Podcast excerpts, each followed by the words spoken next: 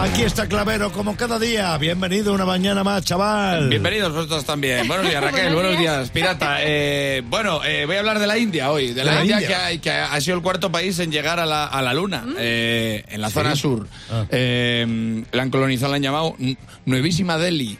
Porque, claro, ya, ya tenía- no sabían ya cómo subir el nivel del nombre. Es que Nueva Delhi ya tenemos, pues pues nuevísima.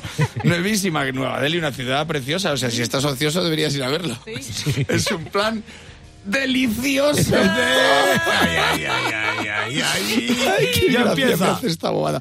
Bueno, el caso es que leí un titular en la prensa, digo, tengo que hablar de esto porque había un titular en un periódico que decía, la India llega a la Luna con una nave low cost. Digo, coño, una nave low cost, eso es un decalón.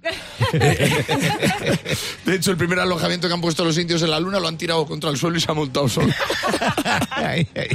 Pues fíjate que tengo un chiste entre manos que no he sabido hacer. A ver. Porque está quechua por un lado. Eh, hablando de Caldón, quechua, y hablando de naves espaciales, chihuahua. Claro. Y con quechuhuaca no he sabido sacar nada. Así que ahora os lo componéis en la cabeza y os hacéis el chiste. Yo os he dejado los mimbres, lo ponéis por redes. Coño, quechuhuaca, quechuhuaca, o un alojamiento que haga. "Eh", No sé, no he sabido sacarle nada. Nada, macho, que el timbre suene. O como hiciera el bicho ese peludo. Bueno, el caso es que hay que tener los cuadrados para irte en una nave low cost a la luna, ¿eh? Yo fui a Londres y lo pasé fatal, imagínate hasta la luna.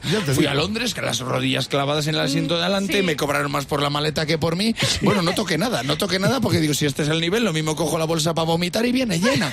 Es que claro.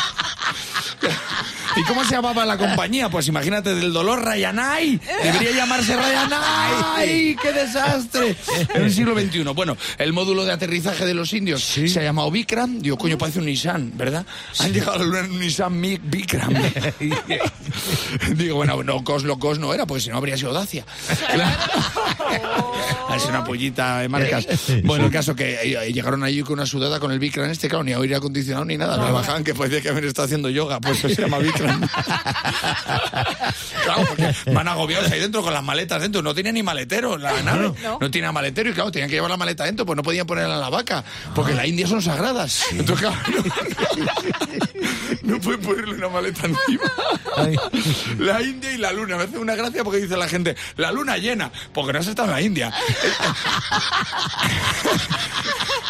Esa sí que está llena, ¿eh? Hay peña.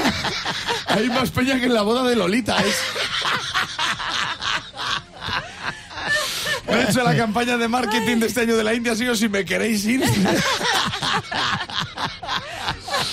Pero tú has visto cómo van los trenes allí, que va la gente por fuera. Sí. Que no es un tren, es un trending topic. Si es que va, va de Peña hasta la, la, Peña, la calle de Peña, que tú le pones un cartel al primero y dices, ¿cómo lo ha petado la manifestación?